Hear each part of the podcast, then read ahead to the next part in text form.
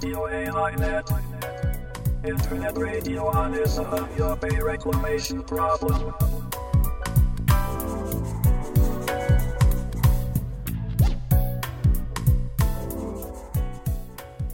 有明海漁民市民ネットワークがお届けするラジオ AI ネット本日は2019年6月23日第50回の放送となりますちなみに本日で1997年4月14日の諫早湾の締め切りから8105日となります。AI ネットの A は有明海 I は諫早湾の頭文字です。このネットラジオでは有明海で問題となっている諫早湾干拓に関する話題を中心に海や干潟などの環境保全や公共事業などによる自然破壊の問題を取り上げていきます。番組では各出演者をスカイプや電話でつないでトークします。回線の状態によっては音声が聞き取りづらい場合があるかもしれません。あらかじめご了承ください。では本日の出演者をご紹介します。この番組では有明海漁民市民ネットワーク私たちは略称として漁民ネットというふうに呼んでおりますけれどもその漁民ネットの東京事務局で活動しているメンバーがレギュラーで出演します。司会を担当します私は矢島と申します。どうぞよろしくお願いします。そして漁民ネットの事務局長菅波保さんです。よろしくお願いします。菅波です。よろしくお願いします、はい、それからもう一人吉川貴子さんです。よろしくお願いします。よろしくお願いしますそして今日はゲストとしまして柳川有明海水族館の、えー、若き館長、えー、小宮俊平さんにスカイプでご出演いただきます。小宮さんどうぞよろしくお願いいたします。はい、えー、小宮です。よろしくお願いします。はい。よろしくお願いします、よろしくお願いします、えー、今日の番組ではいつものようにまずゲストの小宮さんのお話を伺いましてその後にニュースコーナーとして諫早湾干拓問題に関連したこの1ヶ月の出来事などをお伝えしていきます。どうぞ最後までお聞きください、はい、それでは早速小宮さんのお話を伺っていきます。小宮さんのことはこのラジオに以前にあのご出演いただいた京都大学名誉教授の田中勝先生から有明海の環境保全に取り組んでいる青年がいるということでもういろいろお話は伺っていて、ね、一度お会いしたいと思っていたんですけれどもあの私も一度だけ水族館に行ったことがあるんですけども残念ながらその時はお会いできなくて実は本当に今日、えー、とんでもないです今日お話しするのがね初めてということでもう聞きたいことが山ほどあって短い時間の中でうまくこう進行できるかわからないんですけどもよろしくお願いします。はいよろしくお願いします。では初めに小宮さんがその有明海の魚介類とか生態系というものにこう関心を持つようになった経緯それからあそうですねまず若いということをご紹介したんですけど今21歳ということですよね。はいそうですね。はいえー、1998年生まれということで、えー、まさに諫早湾が締め切られたのが97年なので、えー、諫早湾の締め切りの後に生まれてきたもう若い人たちということになってしまうわけなんですけれども、はい、でそうなりますね。はい、そんな小宮さんが有明海の環境に関心を持つようになった、まあ、理由とか経緯とかそしてあの今どんな活動を行っているかそんなことをまず自己紹介として伺いたいんですけれども。はい、はいえーと、そうですね。私はあの、まあ、小さい頃から生き物が好きで,はい。で、えーまあ、釣りとか、まあ、魚取ったりとか昔からしてたんですけど有明海に最初に興味を持ったのは高校1年の頃にハゼクチっていう有明海にいる魚を知りまして、で、はい。日本最大のハゼで50センチを超えるサイズになる大型のハゼで、これをどうしても見てみたいなという、高1の冬頃から、あの、まあ、私、久留米に住んでたんで、だいたい片道、一番近くて柳川で20キロぐらい、鹿島とかだと60キロぐらいあるんですけど、はい。まあ、自転車でそれを探し行くっていうのを最初始めて、はい。で、まあ、それから、あの、その翌年ぐらいから、あの、山の神ですね、有明海にこれもいる魚なんですけど、この魚を。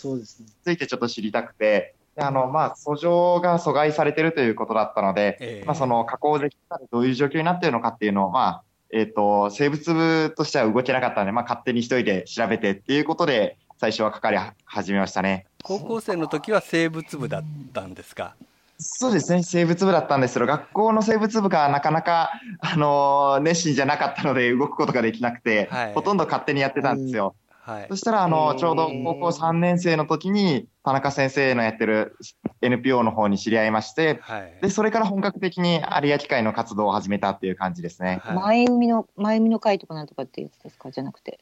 はいそ前の回は佐賀の方ですよね。あの。福岡県でやってる、あはい田中先生の NPO は、あの、スペ、えっ、と、スペラ森里海時代を開くっていうやつで、はいはい、そちらですね。それで有明海塾っていう名前でしたっけ？その若い人たちとの。そうですね、そこの学生部ということで、はいえっ、と、その一期生で私たちもやらせていただいてますね。はい。うん。そうすると今、その、えー若い人たちの活動っていうことでは、その有明海塾をベースに活動されてるっていうことなんでしょうか？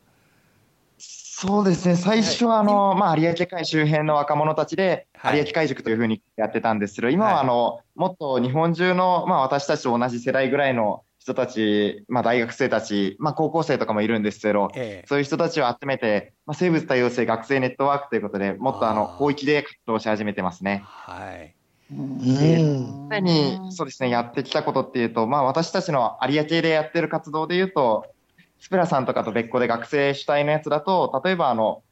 えっ、と、有明海のやっぱ生物の調査っていうのは、特に福岡県は不足しているところがあるので、ええあの、まあ、とにかく生物採集も兼ねてどういう種類がいるのかっていうのを分布調査をやったりとか、あとは、えっ、と、そうですね、にいつでした ?2 年前ですかね。はい。あの、矢部川餅っていう生き物が、これもまた有明海、うん絶滅危惧種を、ね発見されたっていうことですよね。うん。そうですね、矢部川餅の生息地が福岡県で3カ所しかないんですけど、そのうちの1カ所が2ヘクタールぐらいの干潟で、はい。まあ、えっと、その2ヘクタールの中に22種類の絶滅危惧種がすごい面白い場所だったんですけど、そこがちょうど改修工事の対象になってぶち壊されてしまうということで、の保全運動を、まあ、その最初は学生3人ぐらいで起こして、ええで、なんだかんだで地元住民さんとか、あと、驚いたのは現、あの、工事現場の現場監督さんとかまで参加してくださって、結果としてあの再検討っていう風な形になって、すごい。まあそういうのに素晴らしい。増やしてとか、そんな感じのことをやってますね。はい。まあ、ちょっとそうした。あの活動行動も力があるだ。もう少し後で聞こうと思ってるんですけど、はい。やっぱり、えー、とリスナーの皆さんはまずこの柳川有明水族館のことを聞きたいと思うんで、そのことを少し伺っていきたいんですけれども、まあ、この柳川有明海水族館その、まあ、館長に就任されたっていうこの経緯をまずちょっとお話しいただきたいんですけれども。えっ、と、私たちの有明海塾が最初に、こう、開校して、まあ、スタートしたところが、この、はいまあ、有今の水族館の前身だった沖縄畑水族館というところで、はい、近藤淳三さんという、あの、地方中部魚市場の市場長の方がはい、地入れさ、えー作られた場所だったんですよ。はいさんも昔からずっと有明海再生のために尽力されてきて、はいただやっぱりこう、ご高齢だったのもあって、なかなか今の自分たちの世代でやるのが難しいということで、なんとかこれを伝えていこうということで、ここを、えー開館されたんですけど、近藤さんはつい最近あのお亡くなりになったんですよね。そうですね。はい86歳でお亡くなりになられまして、その直前年に私たちがここをもう閉館されるということだったので、えー若者主体だったら場所を貸してもいいよという話だったので、えーこう、まあその、うえー生物の展示だったりなんたりとか、あとはいき啓発活動、広報の、まあその主体の場所ということで、今使わせてもらってますね。あの、うんどんなこう展示があるかっていうのを少しお話しいただけますか？昔あの、沖縄畑水族館の頃は海水魚がメインだったんですけど、はい今は、えっと、ちょっと私たちの方で海水の維持管理がとても難しくて、はい。えっと、3分の2ぐらいは、この周柳川とか周辺にいる淡水魚になってるんですけど、ええ残りの3分の1が有明海で取ってきた生き物たちで、展示してる生き物たちはほとんどが自分たちで捕まえてきたものになりますね。はい。であと、あの、伝統漁具とか、あの、近藤さんが集められたものも、引き続き展示してる感じです。はいはい。あのうん自分も昔は水槽で魚の金魚とかを飼ってたりして、小さな水槽でもそれを水を変えたり掃除するのが嫌になっちゃったりしたんですけどもあの見に行ってこうずらっと水槽が並んでてこれを本当に小宮さんがこまめにやってるのかなと思うと本当に大変だし、ね、すごいことだなと思ったんですけれども。そうですね。もともと私、あの、捕まえるのが好きだったんで、飼育は、こう始めてから学び始めたぐらいで、はい。もう、全然難しいですね。はい。難しいのもあると思うんですけどやっぱりものすごくやっぱりはい。時間のかかる作業ですよね、そのこまめに水槽を、ね。餌をあげたりとか、ね。はい。うん。あの、地域の方々とか、いろんな、あの NPO の方も含めて、はい。いろんな方々の手伝いによってなんとか回ってるっていう感じですね。あと私が見に行って印象的だったのはあの平木を取るための潜水服っていうんですかね。それがはい。あのもう本当に入った正面のところに飾ってあって、まあ、自分はこの諫早の問題やっていながらその平木の潜水服ってこう間近に本物を見ることって実はそれまで全くなかったもんですから、わこんなこう、うん。あの宇宙服のような重たいヘルメットを着て海底で平木を取ってるんだなと思ったらちょっとあの服を見て感動したりもしたんですけども、まあ、ああいった服も、そのうん。先代の近藤さんがこう収集されたようなものなんでしょうか？はい。はい。あの、伝統漁具とか近藤さんがずっと集めてくださってて、はい。もう今ではほもう多分生産もされてないような、えーっと、まあそれこそメカジャー、緑三味線貝を取るような漁具だったりとか、はい。珍しいものまうでん。えー、どんなのか見た。はい。説明が難しい形してますけねど、、ラジオだとね、あの、そうですね。うちょっと見に行くしかないですね。すいません。あとムツゴロウのあの水槽というか、あのえー、と干潟の状態を再現した展示もありましたね。はい、うんあの、夜になったら水が満ちるような感じで2つの水槽を連携してて、えーあの、時間式で浜の差を作ってますね。あれもだから大変だし、やっぱりでもムツゴロウってそういうふうにしてあげられないとちゃんとそこで生きていけないっていう感じなんですかね。ですね。水槽で飼ってる時よりも、やっぱり浜の差を作った方が、はいなんかやっぱ生き生きと生きてくれますね。そうなんでしょあうーね。ねはい。やっぱ愛情が愛情を持ってますね。すごうんい愛情が愛情を持ってお魚さんたちのお世話をされてるんだなっていう感じがすごいしますけど。あとどうなんでしょういいやでもでもやっちゃうとねやんなきゃなんないです。うちも猫の、ね、世話とかそうです大変だけどやんなきゃすみません。止めちゃ止めちゃ止めちゃいましたけど。であの先ほどもちょっと話があったかもしれませんけどもその水族館っていうのがそういう展示だけではなくてそこが小宮さんたちの活動の拠点にもなってるっていうことなんですよね。そうですね。ここが私たちのもう大きな拠点になってて、はい。この前もあの、今年の2月頃にここに、えっ、と、いくつですかね、もうなんか、えっ、と、5、6個の大学から十何名の学生さんたちが集まってきて、ここで寝泊まりしながら、あの、周辺の生物調査をやるっていうのをやって、うはい。んやっぱ活動の拠点という風な形でそう使ってますねいうもの。がねあるというのはすごくまた大事なことですよね。そうですね。はいうんとそしてまたちょっと魚や貝の話にあの戻っていくんですけども、我々もその有明海の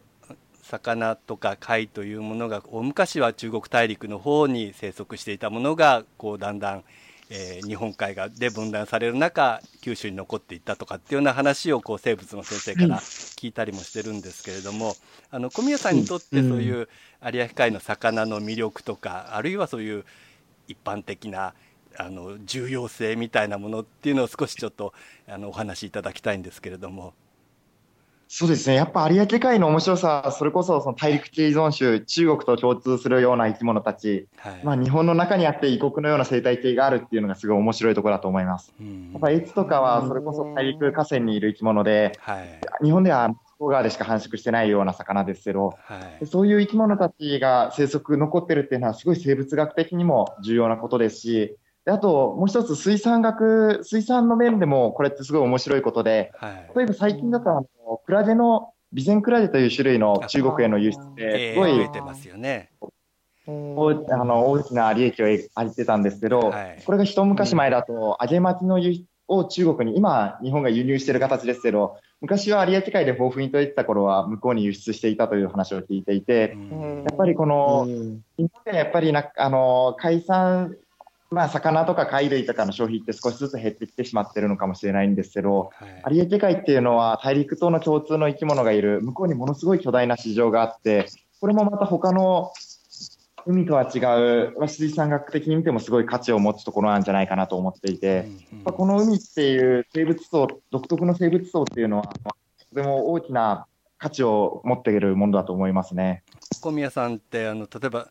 東南アジアの方にもはい。釣りに行ったりとかっていうことをよくねツイッターとかに書いてらっしゃいますけどもやっぱりもう、はい。そういう世界をいろいろ見ても有明海っていうのはやっぱまた独特だなっていう印象なんでしょうかね。そうですね、もう、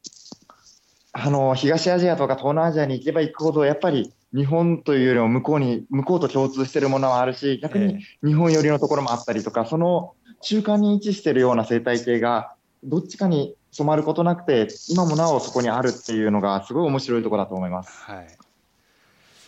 えっとそれで、えーはいその有明海の現状の話に少し移っていきたいと思うんですけども、まあそうしたこう特産種とかいる貴重な海が少しずつ今変化しているとか環境が悪化しているっていうふうにまあ私たちも思ってますし、その辺はい常に現場を見ている小宮さんは今どんなようにお感じになってますでしょうか？そうですね、私はですね、あの、有明海にはじ来始めたのが2013年で、ええ。っと、1年に有明海の生物の大量兵士が起こっていて、あの、豊かだった頃の、まあそのかけらだったのかもしれないです。そういうものっていうのを実際に見ることができなかったんですよ。ーはい。で、今う、ん。それが失われてしまった後のものしか見れてないんですけどええ、ただ今、あの、その筑後川漁協、えっと、川の下流の漁協さんの方で働かせてもらっていて、はい。でそこであの、越の漁漁業をやってるんです。けど、やっぱりそういうところでも感じるのが、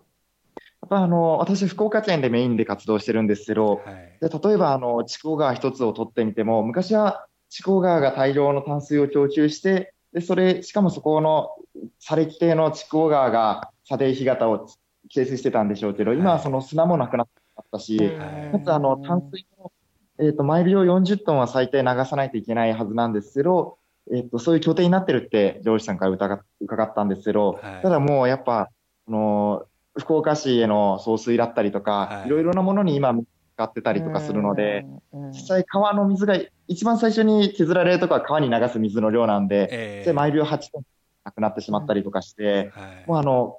川で産卵する魚が産卵できる汽水域っていうのがなくなってしまったっていうのが、うん。ちょうど昨日、今日の話で、そういうへので、やっぱりこーのうん海辺で、まあ、生き物の住める状況っていうのはやっぱすごい悪化してるなっていうのは感じますね。やっぱりその越なんかも昔はもっと取れたよみたいな話をやっぱり聞きますか？その漁師さんね。からはもう昔は100トン、110トンとか取れてたのが、ええ去年も10トンぐらいで、ここ4年、あ3年、4年漁に参加させてもらってますけど、やっぱり、あのーその昔、その一網で100匹、200匹取れてたものが、ええ今その100匹なんてかかることは年に1回あるかないかとかそんなもんですから、はいやっぱりそういうのは、その昔の話を聞けば聞くほど、その、なんでしょうね、感じますね。私はそれを見たことがないんで、想像するしかないんで。あーいやー私もでもそうなんだよな。まあ、最近はねあのへ諫早湾の調整池の中に閉じ込められた越がいるっていう話もねちょっと我々の中でこはい。う話題になってるんですけれどもね本当はやっぱりそういうふうに 河川をを上り下りしてね、えそうですね。飼育してると、エツって意外と強い魚で、塩分濃度も0.2から3.2ぐらいまで生きれて、ええ。っと、高水温にも耐えるんで、なんだかんだで、あの、触ったらすぐ死んじゃうんですよ。あそうへなんですか。いう変化とかにはなんか異常に強い魚なので、ああいう環境の中でも唯一生き残れたのかなっていう、あれって、驚きですね。有明海に産卵しに有明海に来るんでしたっけ、えっと反対か。世界に住んでいて、産卵に筑後川に登るっていう感じですね。そうなんですよ。じゃあ、あれ、あの、諫早湾のは本名川に登ってっていう。世界の中で産卵できるのは、えー筑後川だけですね。長い地質域がないとダメなので、うんそうなんですか？うんじゃあ本名川じゃないんだ。なんでしょう、あの、すごい S が産卵可能な塩分濃度が残ったっていうことなんじゃないですかね。それが毎年じゃなくてもたまに何かの塩分濃度が上がった時とかに産卵するとか、そういう形でかろうじて残ってるとか、そういう形じゃないですか。結果論ですね。はいそうですね。だからもう本当偶然だと思いますよ。はいうん。類は死滅しましたからね、やっぱり。何が？他の魚類はやっぱり、あ諫早湾では、もうやっぱ有明海系のやつらはもう見えなくなってる。あはい、じゃあちょっとあの諫早湾の話を少しうん皆さんに伺っていこうと思うんですけれども、かつてあそこに広大な干潟があったっていうところからはもう小宮さんはもうあのそこを見ることなくそうですね世代的。には生まれてきたわけなんですけれども、まあ、かつてそういうものがあってそれが失われて、まあ、そのことが有明海のいろんな生態系の異変をももたらす一原因になってるんではないかっていうのが、まあ、僕らがこう主張していることなんですけれども、小宮さん自身は諫早湾の問題っていうものをどんなふうに見てらっしゃいますでしょうか？そうですね。まず、やっぱ生き物好きとしてはすごい悲しい出来事だと思ってて、はい、例えば、あうん。の、数キロにわたって数億匹のあの、ハイガイが生息してたじゃないですか。はい。ーあれがうん。干拓の後にもう一面のシガラをが見えたあの写真とかを見たことあるんですけど、と福岡で探してもやっぱ、あの今までに3回ぐらいしか見たことなくて、うんそういう生き物が昔、あの最大の個体群がそこにあって、それがなくなってしまったっていうのは、やっぱそういう、なんかもう、アゲマキもいたし、ハイガイもいたし、七面鳥もいたしみたいな、えーそういう有明海のいいいいというか、もう昔、本来の姿っていうのを見ることができなかったっていうのはやっぱり悲しくて、はいで、やっぱりあの、私たち、まあ、えー今、すごい、まあ、岸くもという、なんて言いますか、私が1998年生まれですけど、学年としては1997年で、はい。ちょうど諫早の世代の、まあ、仲間たちが一番多いんですよ。えうーん締め切った年の。そうです、そうです。その年の奴らと一緒に活動していて、でそうい一緒に諫早を実際見に行ったりとかもしましたけど、うんもっとだから改善できるところっていうのはあるんじゃないかとか、あとはやっぱり、あのーまあ、こう、やあの、開門調査っていうのは、なんか2週間ぐらいで1回閉めたんでしたって。えーあれじゃ絶対何もわからない、自然がそんな2週間でなんか変わるわけはないですから。いやでもね漁師は変わったって言うんですよ。そのたった3週間とかね、はい。4週そのくらいの買い物だけどカニが取れた貝が取れたって。だから今あやあの開門調査を求めてるのはそれが理由なんですよね。短期開門調査でも結果が出たからっていう、まあ言ってるんですよね。東先生たちの調査でも、まあ、横エビが突然そはい。の期間増えたとかっていう、まあ、あの調査はデータはあったりもするんですけどもね、それもでやもっあの正常な形でのそういう増殖ではなかったろうということは言っていて本当の意味での生態系を回復っていうのはやっぱり2週間とか1か月程度ではもうどうしようもないっていうことはやっぱり東先生もおっしゃってたと思うんですけれども、はい、そういうあ何年かっていう形で、ぜひとも、そうやってどうなるのかっていうのを、鳥取とかで、ええ。あの、う治ん水湖だったところを、席を作って止めたのを取っ払ってはい、元に戻したっていうの事例でも、やっぱ最初の1年、2年はかんあの淡水が1回硫化水素化するんで、それで環境悪化したけれども、まあ、それが3年、4年でも商業ベースでシジミが取り始めたっていう事例があったりとかもするので、島根の宍道湖とか。はい、えっ、と、どうでした中かね、ちょっ。とうん。忘れてしまった中海でも、そはい。話を聞いてて、やっぱり、その短期的にバッと見て、それはいい面もあるし、悪い面も絶対出てくると思うんで、それだとうん分かりづらいところが、ちゃんとした調査っていうのをぜひともやってもらいたいなっていうのは、すごい思いますね。そうですこれはもう私同じです。になると思うんですけど、いえいえいや本当そう同感です思いますね。えーただ、やっぱこう、一緒に、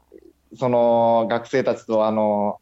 諫早を見に行ったときは、なんか、凄まじいものを作ってしまったんだな、人類は、みたいなものは、ちょっと感じましたね。はい。ねえ本当にそうですよね。だから私たちもそういうことをねあの若い人たちに伝えようと思っていろんなことやってみて、まあ、こんなあのラジオ番組なんかも作ってみたりしてるんですけどなかなかやっぱりこう伝わっていないのかなっていう思いもあったりしてやっぱり今のそういう若い人たちにこの問題を伝えるにはどうしたらいいと思いますかね？つまり、まあ、我々どっちかというとこう拳を突き上げてあの買い物しろみたいな運動をやってたりしてもうそんなの時代遅れだよっていうようなねあの若い人たちの意見もあるんじゃないかと思うんですけどもなんか小宮さんからそういうなんかヒントを伺えると嬉しいんですけどもいかがでしょうか？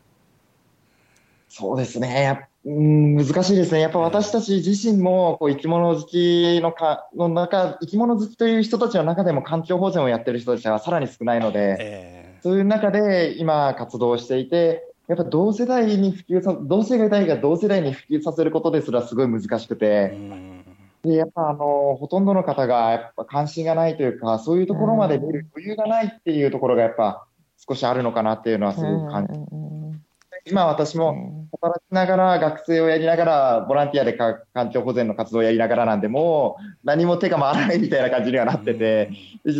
これをこう社会人として若手でやっていくってなると、やっぱ大変なのかなっていうところはすごい感じるので、なんかこう、発信を向けていくっていうのは、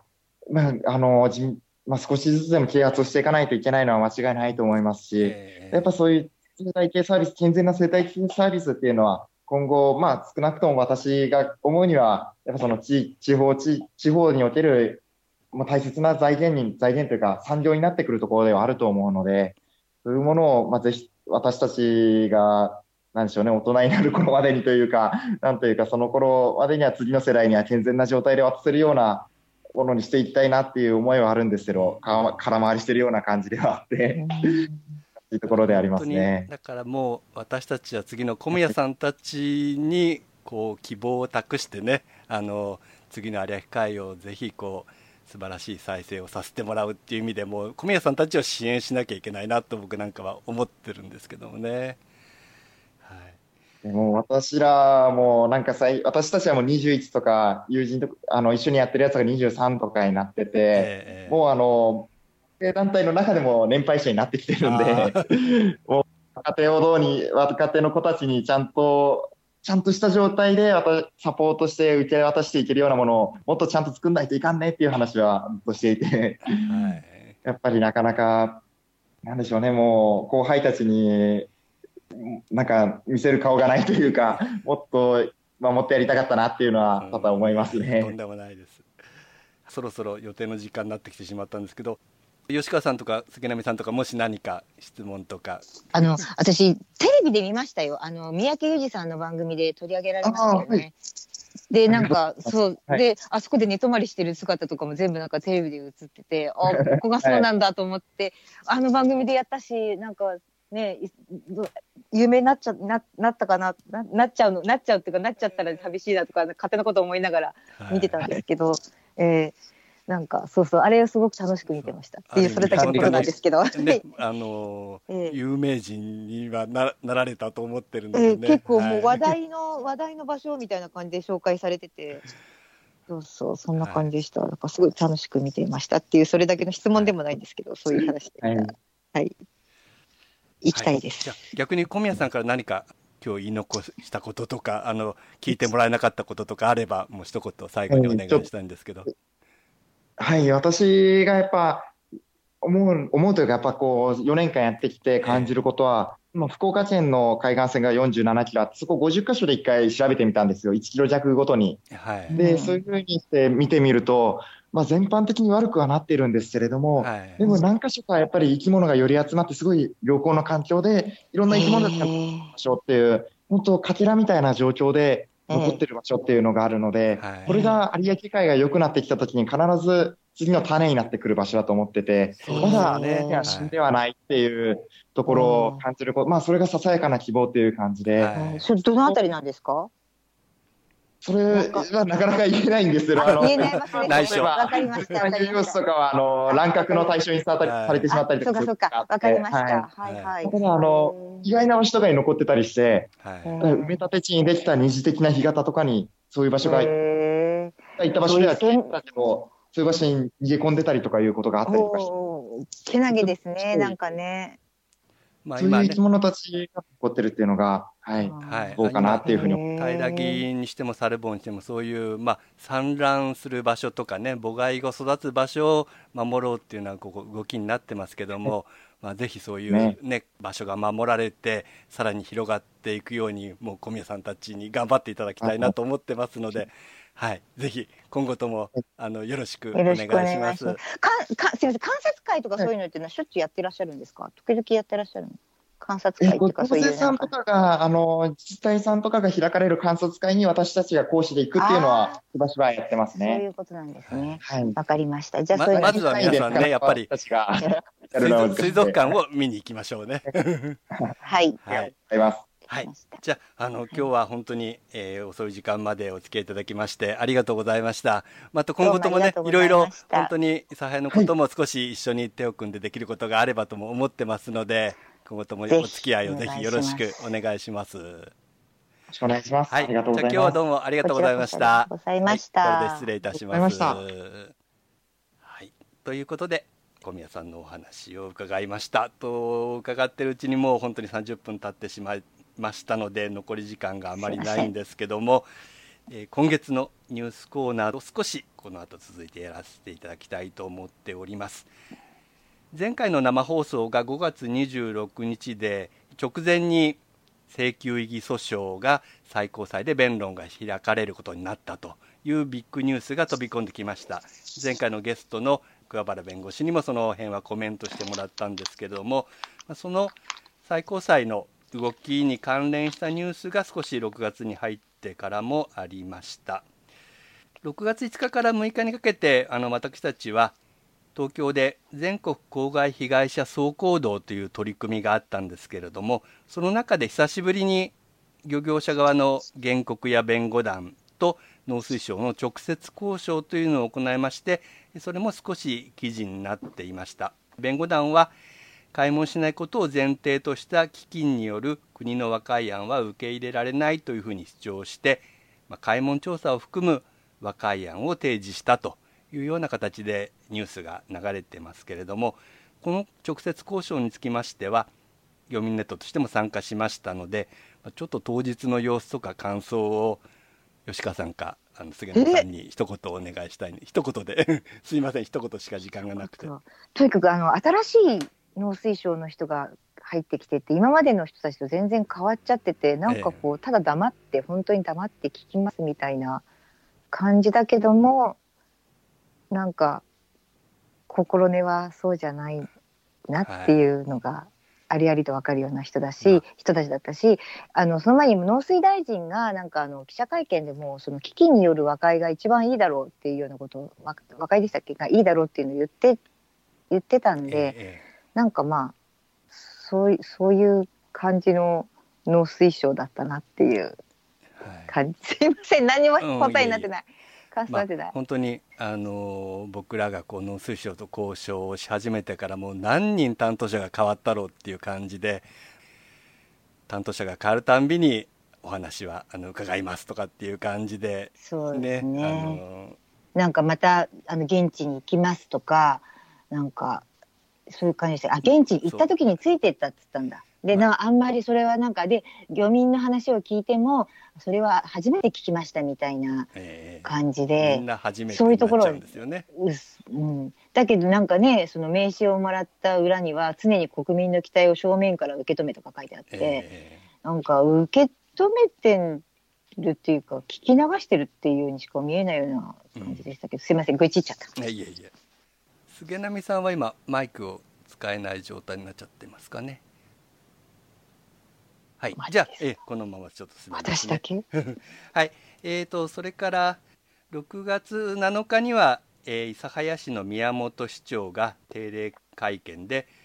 この最高裁のことについてなんですけども開門確定判決の効力をなくす法的根拠を漁業協同権に求めた点の真理と理解する。開門や非開門を争っておらず決着を注目していると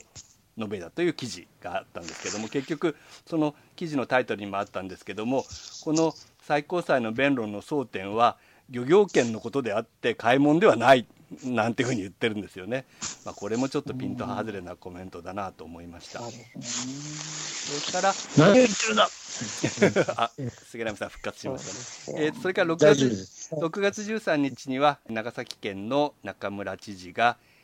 農水大臣に、まあ、要請に訪れて、まあ、引き続き開門しない方針で判決確定に向けて努力していただきたいというようなことをうん述べたと。で農水大臣が応援させていただくって答えてるんですよね。はい依然として大臣諫早市長長崎知事の3人が揃い踏みで開門しないだろうということをここで言ってるわけなんですけれども、はい。はい、そしてちょっと日付が少し前後して6月5日には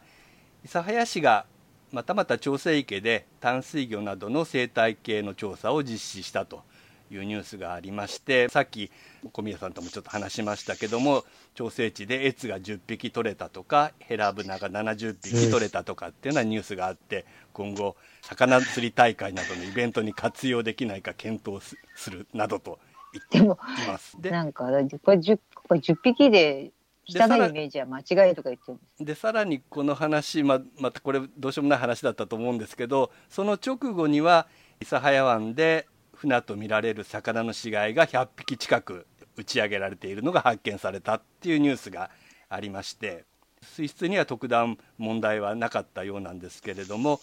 今年は例年よりも早くなんか青子が異常発生しているというような現地からの報告もありましたんで、まあ、そういった影響がここに出ているんじゃないかなとちょっと心配してるんですけど、ね、あとまあ現地の,、まあまあ、あの方から言わせるとこの調査してるのは本当にあの岸寄りの川の近くのところで、まあ、そこまで汚くないところで本当にその沖の方の青子がいっぱいのところでやってみろっていうのが現地の人たちの話でした。はい。そしてこれは本当にちゃんとした調査生態系調査の話なんですけれども、えー、6月11日に長崎大学名誉教授の東幹夫先生と静岡大学教授の佐藤真一さんが諫早市内で、まあ、調査、え毎年有明海でベントスの調査を続けているわけなんですけれどもその調査の報告会を6月11日に行ったというニュースがありました、えこの東さんたちの調査は漁民ネットも応援しておりますけれどもとにかく諫早湾の締め切りから毎年欠かさず同じ定点で生物の、まあ、生息量を調査しているという調査でその結果先ほどもちょっとまたあの小宮さんとも話しましたけども短期開門の一時期を除いてはもうずっと低生生物が減り続けている。で低生生物が減り続けているってことは魚の餌がなくなるということなんで当然有明海の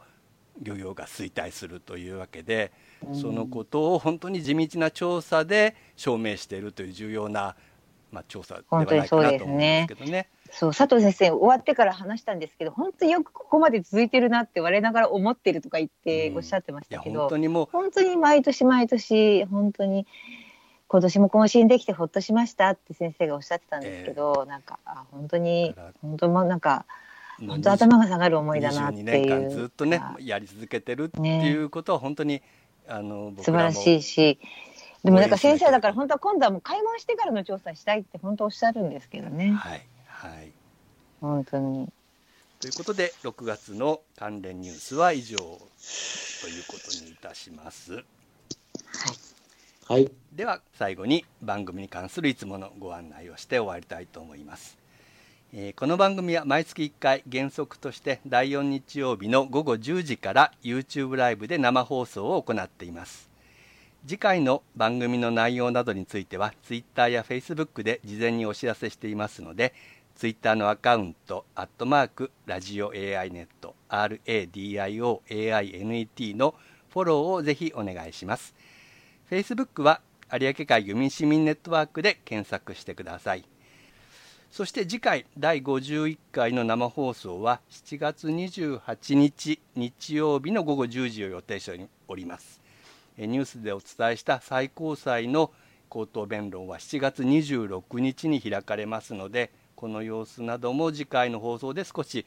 お伝えできるかと思います。それから7月26日は夕方の5時からこの弁論後の報告集会を、えー、議員会館で予定しておりますのでこちらにもぜひ皆さんお越しいただきたいと思っております。はいそれでは次回の放送もぜひお聴きください。本日は最後までお聴きいただきましてどうもありがとうございました。出演者の皆さんもありがとうございました。お疲れ様でした。それではこれで失礼します。失礼します。おやすみなさい。はい